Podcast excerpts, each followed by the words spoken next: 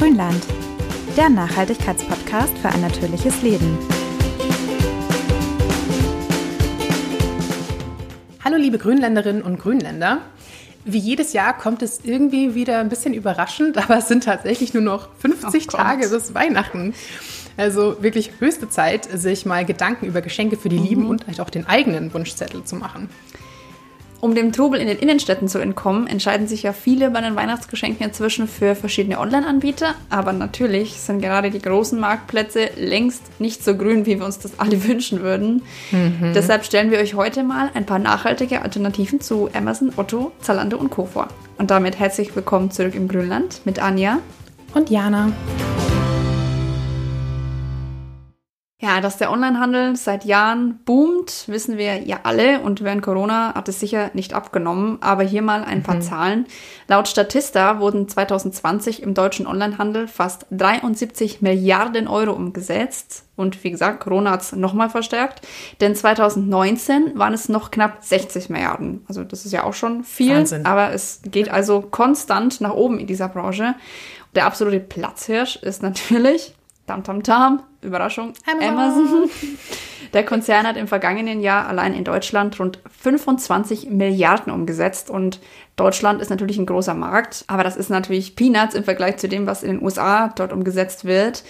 Allein Kleidung und Elektroartikel machten jeweils circa ein Viertel der Online-Bestellungen aus, also aller online getätigten Bestellungen. Und wer kauft am meisten online? Natürlich die Jüngeren, die das auch so gewohnt sind und damit aufgewachsen sind. Von den mhm. Personen, mhm. die mindestens einmal im Monat online shoppen, sind knapp ein Viertel zwischen 20 und 29 Jahren. Ja, ich würde jetzt mal eiskalt behaupten, meine Großeltern haben noch nie im Internet bestellt. Die haben nee. nämlich gar kein Internet. Nee. Meine Oma definitiv auch nicht, ja. Ich glaube, bei den über 70-Jährigen sind es nur noch knapp 3% oder sowas, die überhaupt okay. mal online was bestellen. Und wir wissen ja, wie groß diese Generation ist in Deutschland. Mhm. Also im Vergleich dazu ist es dann doch wenig.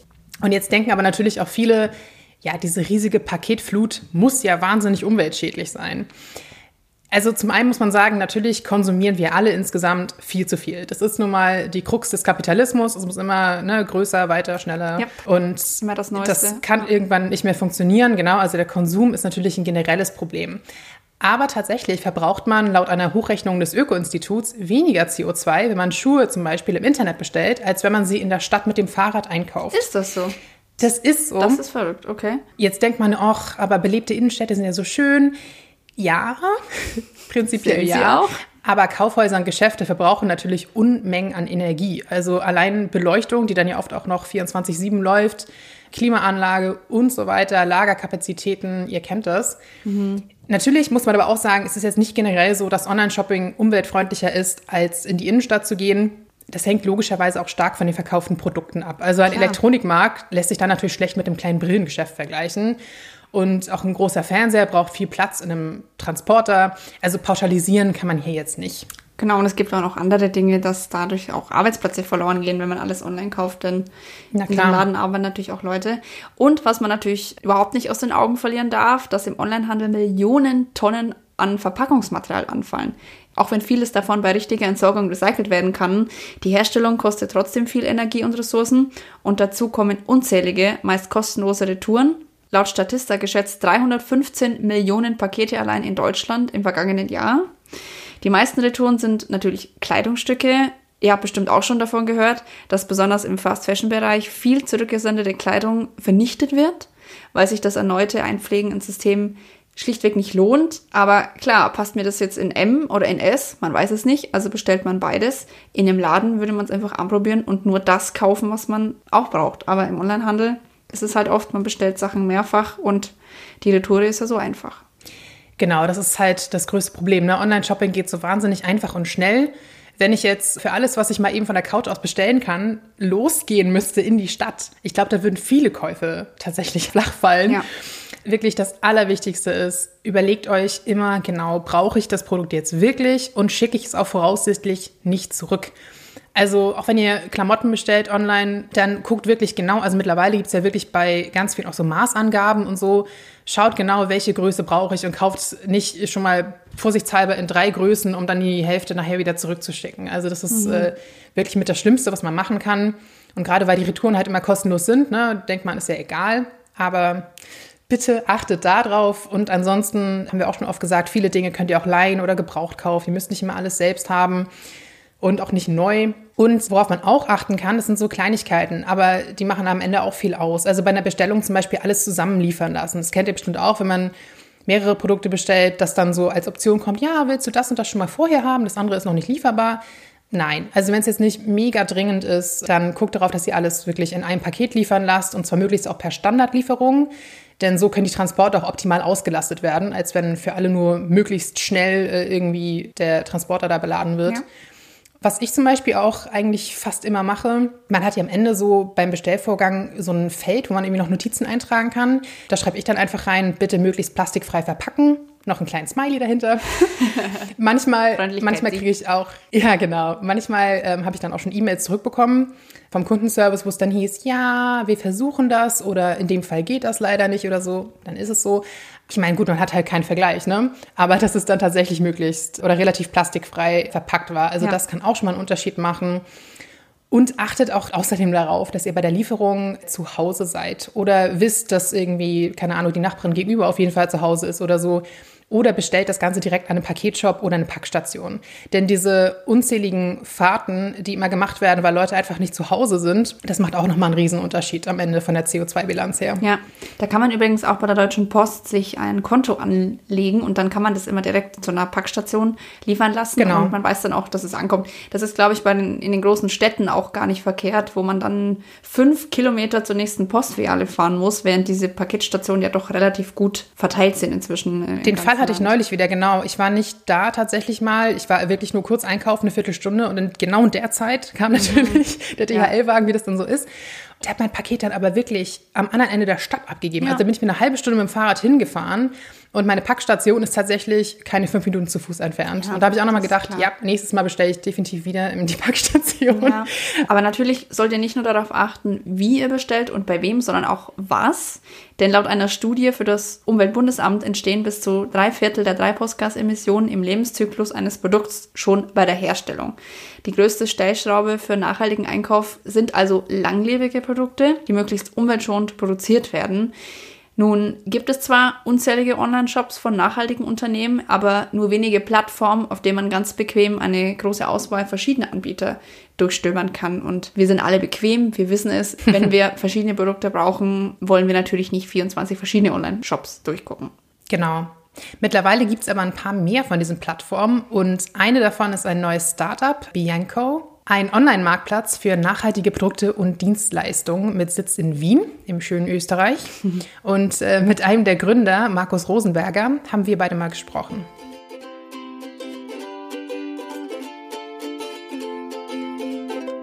Ja, dann willkommen bei uns im Podcast, Markus. Schön, dass du da bist. Freut mich, heute eingeladen zu sein. Erzähl doch mal ein bisschen, wie kamt ihr denn damals auf den Gedanken, Bianco zu gründen? Ja, also im Grunde war das Ganze damals so, ein Studienkollege von mir, der Michael und ich, wir haben äh, schon eigentlich zu Beginn unseres Studiums das erste Startup damals gegründet. Das war aber noch was anderes, da ging es um Studienunterlagen mhm. und haben dann aber relativ bald danach das ganze Thema Nachhaltigkeit, Klimawandel immer als immer wichtiger angesehen, ja, waren aber da selber jetzt nicht die Experten in dem Thema, haben aber genau das irgendwie als Problem auch gesehen, dass es eben für jemanden, der sich nicht wirklich gut auskennt, irrsinnig schwierig ist, seinen Konsum ähm, entsprechend in die richtige Richtung äh, zu verändern. Mhm. Und dann haben wir damals gesagt, okay, es erscheint ja relativ eindeutig, dass der Konsum einen tragenden äh, Faktor im Klimawandel hat und haben dann einfach gesagt, okay, wie und welche Möglichkeit kann es denn geben, dass wir zum einen unseren Teil beitragen, ja, weil wir auch damals gesagt haben, es tut sich eigentlich zu wenig, ja, auch von Politik etc., aber dass wir eben genau Leute, die ein Bewusstsein haben, aber einfach noch nicht Experten auf dem Level sind, irgendwie abholen können und den Konsum nachhaltiger gestalten können. Mhm. Ja. So haben wir damals gesagt, okay, eigentlich jeder konsumiert gerne irgendwie auf einer Plattform, ja, auf einem One-Stop-Shop, mhm. wo man irgendwie alles findet von A bis Z. Aber dieser Mehraufwand der Recherche und dann dem Suchen etc. von nachhaltigen Produkten, das steht irgendwie nicht für den 0815-Verbraucher noch in keiner Relation und deswegen macht das nicht. Ja. Und deswegen haben wir ganz klar gesagt, es bräuchte eigentlich so einen One-Stop-Shop nur für nachhaltige Produkte, wo man auch transparente Infos findet, das heißt, wo man sich auch die Recherche erspart und alles findet. Ja. Ja. So kam damals einfach die Idee zu Bianco. Sehr cool. Ihr zeigt ja auf eurer Seite zu jedem Produkt verschiedene Nachhaltigkeitskriterien, an denen man sich als Kunde mhm. oder Kundin orientieren kann. Wie habt ihr die festgelegt und inwiefern prüft ihr die auch? Also grundsätzlich war es uns damals eben auch am Anfang eben wichtig, das zu sagen, diese transparenten Infos. Ja. Da haben wir damals schon gesagt, okay, gehen wir jetzt zum Beispiel nur rein mit Zertifikaten. Das heißt, dass jetzt nur jemand, der wirklich irgendwie ein Siegel oder ein Zertifikat hat, auch wirklich listen kann. Und dann haben wir relativ schnell gesehen, okay, Jetzt gibt es viele kleinere Betriebe, die ähm, Familienbetriebe sind und die zum Beispiel super nachhaltig sind, aber sich einfach keine Siegel oder Zertifikate leisten mhm, können mhm, oder auch wollen. Dann haben wir gesagt, okay, ne, so ist jetzt schwierig. Und dann haben wir gesagt, okay, versuchen wir doch eigentlich die SDGs möglichst herunterzubrechen auf neun Nachhaltigkeitskriterien, die im Best Case, wenn du dein Produkt sozusagen alle neun erfüllen würde, du eigentlich ein super nachhaltiges Produkt hast wenn du natürlich jetzt nur sozusagen zwei, drei, vier erfüllst, hast du natürlich noch Luft nach oben, ist aber in der Regel schon besser als der, sozusagen 90 Prozent der Produkte, die sonst am Markt sind. Mhm. Und so haben wir mhm. einfach versucht, für den Endkonsumenten das auch relativ greifbar zu machen, dass wir ihm immer dieselben Kriterien haben, ja, von zum Beispiel langlebig über Regionalität bis CO2-sparsam, ja, sodass man wirklich als Kunde ganz einfach jetzt nicht irgendwie einen ewig langen Zertifikatstext lesen muss, sondern immer anhand der Symbole gleich sieht, okay, und in zwei, drei Sätzen erklärt, um was es geht und warum das Produkt nachhaltiger ist. Mhm. Zum zweiten Teil, wie wir das Ganze sozusagen ähm, die Qualitätssicherung hier herstellen, ist zum einen, dass wir jeden Händler, der bei uns listen möchte, vorab, bevor er noch ähm, online geht, mal prüfen, ja, uns mal anschauen, okay, passt das Unternehmen zuerst mal auf den ersten Blick überhaupt zu uns? Ja? Wenn da irgendwie schon Unstimmigkeiten sind, treten wir da natürlich schon, bevor der Händler überhaupt sozusagen einen Account bei uns hat, in Verbindung und sonst ist sozusagen der zweite Schritt, die zweite Schwelle, dann wenn die Produkte ähm, online geschickt werden. Da prüfen wir dann nochmal auf die Kriterien, ähm, welche denn erfüllt sind und was, was sozusagen im Kriterientext steht, ob das plausibel ist. Und dann gibt es sozusagen noch die dritte Ebene, wo wir ganz einfach sagen, naja, das ist eine direkte Produktbeschreibung, weil es eben direkt beim Produkt dabei steht, ja, so wie sozusagen die Produktinhaltsstoffe. Ja. Und dadurch ist natürlich auch ein rechtlicher Rahmen gegeben, sodass ich zu meinem Produkt das jetzt nicht beschreiben kann auf eine Art und Weise, die nicht zutrifft und somit den Endkonsumenten in die Irre führe. Ja. Mhm. Das heißt, das ist sozusagen nochmal diese dritte Ebene, wo wir nochmal darauf hinweisen, schau her, bitte geh nochmal auf die Nummer sicher, dass es auch wirklich stimmt. Ja. Und weil das kann auch zu rechtlichen Problemen führen. Ja. Als Faktor gibt es natürlich auch, dass du als Kunde reporten kannst und sagen kannst, okay, hm, das erscheint mir komisch, kommt aber praktisch nie vor, weil wir eben in diesem ersten, zweiten, dritten Schritt schon so genau hinschauen, dass da auch eigentlich nichts durchrutschen sollte. Also gibt es auf jeden Fall mehrere Ebenen, durch die das Ganze durchgehen muss, quasi, damit genau. am Ende diese, sag ich mal, eure Siegel in Anführungsstrichen dann dabei stehen. Mhm. Ja. Was mir auch noch aufgefallen ist bei euch im Vergleich zu vielen, vielen anderen Shops, die man online so findet, kosten Retouren bei euch. Also jetzt nicht die Welt, aber sie kosten halt ein bisschen was. War das auch eine bewusste Entscheidung? Also zum einen ja, weil ähm, du sollst dir natürlich überlegen, was du zurücksendest und ob du halt sozusagen schon beim Kauf, ob es Sinn macht, irgendwie schon fünf Sachen zu kaufen mit dem Wissen, vier schicke ich davon zurück. Mhm. Ja?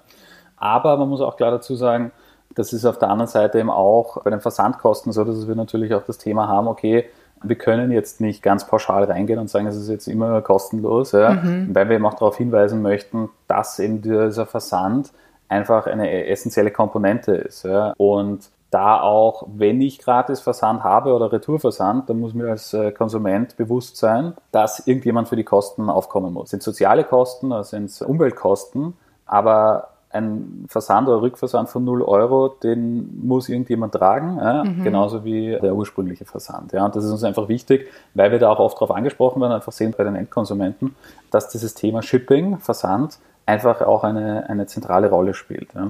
Nämlich wie das funktioniert und wie wir das eben auch abwickeln. Mhm, ja. Ihr bietet ja auch gebrauchte Elektronik an, wie Handys, Kameras und Haushaltsgeräte. Wo bezieht ihr denn solche Geräte? Also wo kommt das bei euch her? In dem Fall geht es über einen Partner, die eben darauf spezialisiert sind, auf gebrauchte elektronische Geräte. Und das heißt, die ganze Abwicklung wird dann in, in der Sphäre des Partners durchgeführt. In diesem Fall grundsätzlich ist es ja schon so, dass wir den Großteil der, der, Produkte kommen ja am Ende des Tages vom, vom Händler. Ja. Also wir sind sozusagen die Schnittstelle zwischen Angebot und Nachfrage. Mhm. Wir haben jetzt aber auch seit dem Jahr, bislang eben nur in Wien, ein kleines Lager, wo wir eben unter dem, unter dem sozusagen äh, Titel Bianco First auch Produkte von den Händlern eingelagert haben und die auch von uns aus verschicken. Ja. Aber sonst grundsätzlich ist es so, ähm, wenn eine Bestellung eingeht, dass die Händler eben dann auch den Versand auslösen. Ja. Weil ähm, ja, anders wäre das jetzt im, im Anfangsstadium von uns gar nicht möglich, dass wir sozusagen jedes Produkt, was es online gibt, auch physisch bei uns haben, weil ja, da bräuchten wir entsprechend viel Fläche. Das wäre noch zu jung, ist aber sicherlich ein Thema für die Zukunft. Aber da sagen wir ganz einfach Step by Step. Und jetzt haben wir einfach mal begonnen mit einer, mit, einem, mit einer Auswahl, die wir wirklich auch schon vor Ort haben. Aber der Rest sozusagen ist wirklich klassisch Dropshipping, ja, mhm. kommt vom Händler zum Konsumenten. Und was bei euch auch noch ganz spannend ist, dass ihr im Gegensatz zu ja, den meisten anderen Plattformen auch Dienstleistungen anbietet, mhm. beziehungsweise man Dienstleistungen mhm. über euch buchen kann. Wie kommen denn diese Kooperationen zustande und nach welchen Kriterien wählt ihr da die Partner aus? Das ist ein sehr spannendes Thema, weil äh, das war uns von Anfang an, vom ersten Tag eigentlich sehr wichtig, dass wir gesagt haben, naja, Konsum, auch wenn er nachhaltig ist, ist jetzt, es ist trotzdem umweltfreundlicher, wenn ich versuche, gar nicht zu konsumieren oder zum Beispiel, klassisches Beispiel, ein Gerät repariere über einen Dienstleister, anstatt dass ich jetzt sage, ähm, ich kaufe es neu, auch wenn es nachhaltig ist. Ja. So, mhm. das war eben dieser Grundgedanke, weshalb wir uns da klar positionieren wollten und auch gesehen haben, okay, dieser Connex zwischen Dienstleistungen und Produkten ist eigentlich sehr spannend, weil wir, du hast wahrscheinlich gesehen, kannst jetzt aber natürlich auch Stromanbieter oder Versicherungsangebote etc., weil wir da natürlich auch sagen, okay, auch diese Kaufentscheidung sozusagen oder diese Konsumentscheidung ist sehr relevant mhm. für den Endkonsumenten oder kann auch einen großen Impact haben. Und deswegen war es uns sehr wichtig, das zu integrieren. Ja? Und ausgewählt werden sie nach denselben Kriterien wie bei den Produkten. Also da sagen wir natürlich auch, auch hier hast du wieder Nachhaltigkeitskriterien, die sind leicht auf Dienstleistungen angepasst. Da muss man auch sagen, bei Dienstleistungen ist es nicht ganz so einfach mit den Kriterien wie bei den Produkten, weil Dienstleistung geht halt sozusagen vom Friseur bis zur Autoversicherung und da wird relativ schnell klar, dass man da noch eine größere Anzahl an Kriterien haben muss oder die zumindest anders strukturieren. Mhm. Da sind wir jetzt gerade eben dran, das auch stetig zu verbessern noch. Ja. Aber im Grunde funktioniert, ist der Approach genau dasselbe und soll einfach für den Endkonsumenten zeigen, auch wenn du jetzt eigentlich bei uns bist, um ein neues T-Shirt zu kaufen, ja, aber du auf sozusagen einen Ökostromanbieter aufmerksam wirst, und du dir denkst, okay, hey, eigentlich wollte ich da eh schon immer meinen Stromanbieter wechseln, dass wir auch sozusagen diese Synergien nützen wollen und eigentlich zu so einer Art Sustainability Hub werden wollen, wo du halt als Konsument wirklich äh, von A bis Z alles findest, von Produkten, aber auch bis hin zu Dienstleistungen. Mhm. Ja, spannend. Ein ganzheitlicher Ansatz sozusagen, ne? einmal das Rundumpaket sozusagen. Ja, da vielleicht eine kurz, kurze Erklärung. Ganz einfach deshalb, weil wir sagen, es muss natürlich am Ende des Tages leichter sein, nachhaltig zu konsumieren, als es nicht nachhaltig ist. Ja. Das heißt, wenn ich jetzt sage, solange ich irgendwie einen Mehraufwand beim nachhaltigen Konsum habe im Vergleich zum traditionellen, sagen wir jetzt mal so, wird der Endkonsument, ja, der jetzt nicht eine ultra hohe Awareness gegenüber Sustainability hat, wird sagen, naja, schön und gut, aber ich wähle trotzdem den Weg, wie es am einfachsten ist. Ja. Und deswegen ist unser Ziel ganz einfach, dieses sozusagen komfortable oder dieser ein, einfache Zugang, nämlich zu den unterschiedlichsten Angeboten, weil unserer Meinung nach, erst wenn das wirklich einfacher ist, dann ähm, ist es realistisch, dass der Endkonsument dann sagt, okay, dann schaue ich mir doch diese Produkte oder diese Dienstleistungen an, mhm. weil irgendwie ist das viel simpler als der herkömmliche Weg. Ja.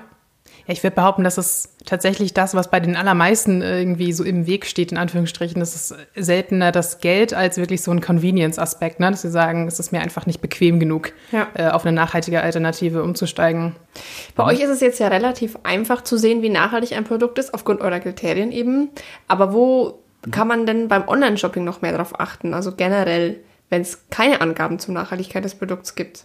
Naja, das ist eben genau das Problem. Ja. Ich sage auch immer ähm, für den Endkonsumenten, wenn du nicht die Information hast zum Produkt, auf welcher Basis willst du deine Kaufentscheidung treffen, ja, dann, dann kannst du halt wirklich nur entscheiden, okay, was schaut gut aus, was steht halt grob eben in der Beschreibung drinnen aber da eben in den seltensten Fällen zur Nachhaltigkeit etwas oder was ist sozusagen der Preis? Ja? Und deswegen sage ich, ohne diese wirklich transparenten Infos ja, oder generellen Infos zum Produkt ist es praktisch unmöglich als Endkonsument eigentlich die richtige Entscheidung zu treffen, mhm. außer man nimmt natürlich sehr viel äh, Recherchezeit in Anspruch und sagt, okay, ich lese mich jetzt in jedes Thema ein, bevor ich jetzt äh, meinen nächsten Einkauf tätige. Aber da sind wir beim, wieder bei dem Convenience-Faktor, mhm. dass man das halt nicht tut. Ja. Mhm. Deswegen glaube ich, ist sozusagen dieser, dieser Bildungsfaktor oder dieser Informationsfaktor einfach essentiell, damit man auch den, den Endkonsumenten dahingehend bemächtigt, ja, ähm, die richtigen Kaufentscheidungen auch ja. zu treffen. Ja, und deswegen haben wir auch immer gesagt, okay, uns ist es wichtig, dass die Entscheidung jetzt nicht rein auf Produktbild und Produktpreis, wie es eigentlich bei allen herkömmlichen Plattformen der Fall ist, sondern eben auch diese Komponente der Nachhaltigkeit in Form unserer Kriterien auch noch als dritte mhm. Ebene damit hinein in, die, in den Entscheidungsprozess hineinfließt. Ja. Mhm. Und das ja möglichst simpel, ja, weil wie gesagt, wenn ich dann erst wieder fünf Seiten durchlesen muss, warum das Produkt jetzt nachhaltig ist, ist auch wieder mhm. schwierig. Mhm. Ja. Und wenn das andersrum formuliert, gibt es irgendwelche No-Gos beim Online-Shopping? Ja, also ich glaube, was wir vorher erwähnt haben mit den Retouren, ja, also ich glaube, und ich sehe das wirklich als Problem, äh, wenn man sich anschaut, dass viele Leute dann sagen, okay, jetzt bestelle ich mir fünf oder zehn Kleidungsstücke, wo ich halt wirklich weiß, dass ich nur zwei behalte, aber ich bestelle mir einfach so viel, weil es mir vielleicht zu mühsam ist, im, im Geschäft das anzuprobieren.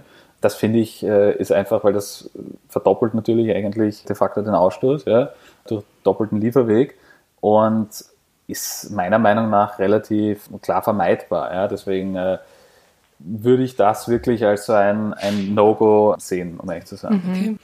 Nee, super, dann vielen Dank. Wir wünschen euch dann weiterhin viel Erfolg damit und verlinken vielen natürlich Dank. alle Infos und eure Website vor allem in den Show Notes. Dann könnt ihr zu Hause auch nochmal in Ruhe nachlesen und nachschauen und ein bisschen stöbern. Vielen Dank. Danke für die Einladung. Spannendes Gespräch gewesen. Dankeschön. Ja, danke dir. Ciao. Ihr interessiert euch für einen naturverbundenen Lebensstil? Dann schaut doch mal unsere Zeitschriften an.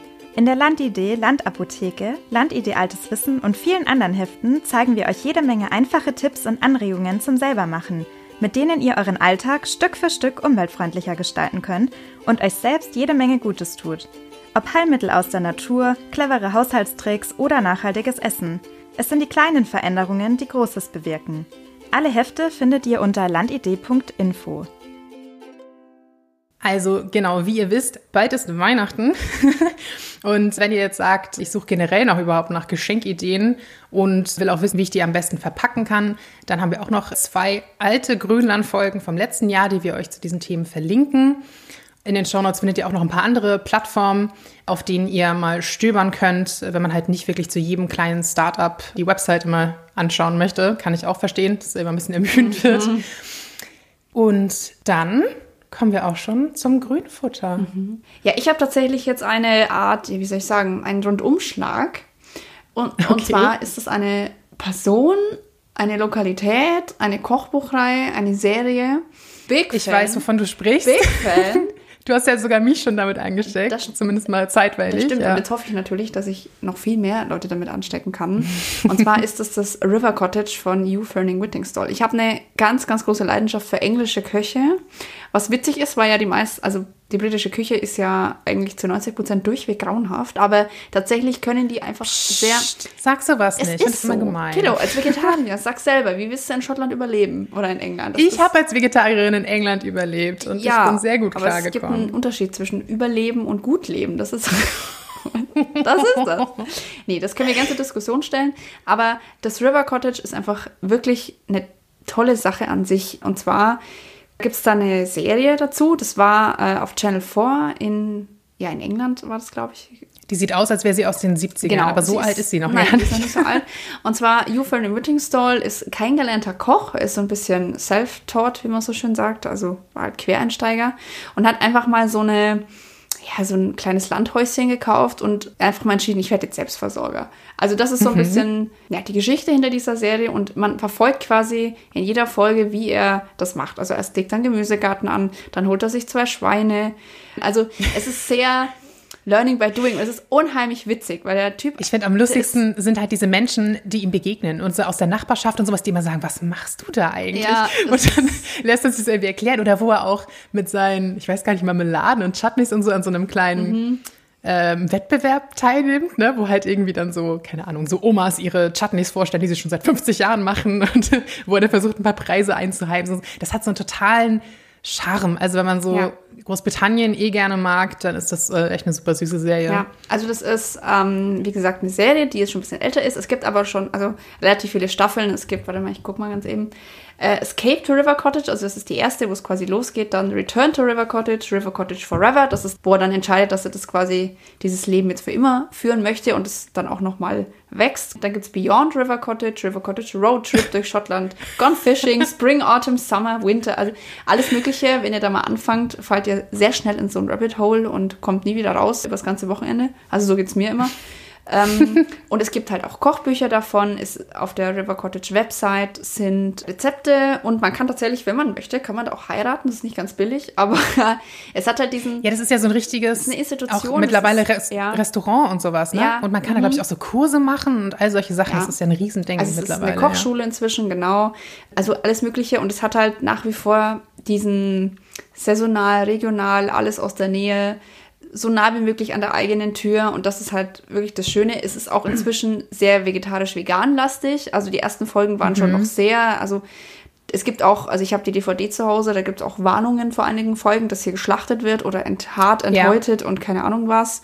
So ist es halt nun mal, wenn man, ja, Selbstversorger sein will und Fleisch isst. Das fand ich eigentlich gerade auch gut, dass mal, ja. weil halt ja bei vielen diese, diese Verbindung sehr, sehr selten noch gezogen wird. Und ich meine, das war ja. nun mal ein Tier, was jetzt als Fleisch auf dem Teller liegt. Also ich fand das gar nicht schlimm und ganz ehrlich, so dramatisch war das nicht. Also, nee, also man sieht jetzt, Game of Thrones Folgen nee, oder so waren blutiger als die Serie. Blut, also so ist es nicht. Äh, da schalten sie dann schon weg, hört man dann vielleicht nur mal das Quieken im Hintergrund, aber dass man das halt weiß vorher und das wird dann auch immer gemüselastiger. Und ich zum Beispiel habe am allerliebsten seine Kochbücher, also vegetarisch und vegan. Es gibt eins, das ist komplett vegan und es gibt eins, das ist vegetarisch. Also wirklich ganz, ganz toll. Und ich finde, das ist so ein total, dieser Cottagecore, das ist ja jetzt auch total Trend, dass man mhm. so ein mhm. bisschen sich aufs Land flüchtet. Ich bin jetzt auch selber wieder aufs Land gezogen und bin auch sehr froh darüber. Und das ist echt wie so ein Country-Porn. Es ist wirklich einfach schön anzuschauen. Es ist nicht schön gefilmt. Es wirkt, es wirkt wie gesagt, ne? älter. Ja, es wirkt ja. älter, als es ist, aber das hat irgendwie was. Ja, ja. also kann ich sehr empfehlen. Jo, ähm, ich habe mal ein bisschen was Kürzeres, nachdem Anja jetzt eine halbe Stunde über das River Cottage referiert hat. noch viel länger und du weißt das. Ich weiß, ich weiß. Ich möchte diesen Mann in unseren Podcast holen. Meinst du, das können wir irgendwann hinkriegen? Ich, nee, ich fürchte, nee, nein. Nee, nee, cut. Du da hat bestimmt auch kein, kein gutes WLAN da draußen nirgendwo. Wenn er WLAN hat, wäre ich ja schon froh. So, jetzt bist du. So. Ja, von mir äh, gibt es heute was ganz anderes. Und zwar ist ja, ich glaube, mittlerweile haben es alle mitbekommen, zurzeit mal wieder UN-Klimakonferenz, die 26. mittlerweile. Und die läuft ja seit dem 31. Oktober und noch bis zum 12. November in Glasgow. Und ja, wie es immer so ist, ne? man hat irgendwie hohe Erwartungen, werden halt schöne Versprechungen gemacht und äh, in fünf Jahren treffen wir uns wieder und irgendwie ist immer noch nichts passiert. Fängt ja schon damit an, dass zum Beispiel alle mit ihren eigenen Privatjets anfliegen, ne? Wie viele tausend ja, das, Tonnen, das, das wie viele ja. tausend Tonnen CO2 da allein in die Luft gejagt werden, damit äh, jeder man sich für die UN-Klimakonferenz treffen kann. Oder? Das ist, wo man, also das ist so ein klassischer Fall. Hätte das nicht mhm. auch ein Zoom-Meeting sein können, muss man jetzt mal sagen. Nee. Aber wenn ihr schon alle anreist persönlich, dann muss es doch echt nicht mit dem Privatjet sein. Also es, ja. Aber Zoom, Zoom ist wie das Internet, das wird sich nicht durch. Nach anderthalb Jahren Pandemie hat man das gemerkt, das setzt ja. sich nicht durch. Ja, ja. Jedenfalls spannend dazu und weniger enttäuschend, denke ich mal in jedem Fall, ist ein Themenschwerpunkt beim ZDF zurzeit. Und zwar dreht sich da jetzt auch schon seit dem 24. Oktober und noch bis zum 14. November, also ihr habt noch ein bisschen Zeit, ganz, ganz viel im Programm um Klimawandel. Also unter anderem in den Formaten Planet E, Plan B, Terra Express, äh, im Auslandsjournal, in irgendwelchen Dokus, ähm, sogar bei Volle Kanne, bei diesem Morgenmagazin und so weiter. Das könnt ihr also aktuell im ZDF momentan gucken. Natürlich auch berichtet zur UN-Klimakonferenz, wenn ihr euch da informieren wollt. Und was aber auch ganz praktisch ist, in der ZDF-Mediathek werden ganz, ganz viele Dokus und Beiträge zu dem Thema gebündelt angeboten. Ist ein bisschen schwierig zu finden, aber wir verlinken euch das mal in den Show Notes und da könnt ihr euch einfach mal durchklicken, gucken, welche Themen für euch interessant sind. Da gibt's längere Dokus, aber auch ganz viele, was ich ganz schön finde, wie so kleine Häppchen, also so fünf Minuten Beiträge oder so zu gewissen Themen, wenn man einfach nur mal ein bisschen reinschnuppern möchte. Wie gesagt, in der Mediathek halt auch noch ein bisschen länger verfügbar, wenn ihr jetzt sagt, ihr habt momentan nicht die Zeit, jetzt jeden Tag Fernsehen zu gucken, was mhm. verständlich ist.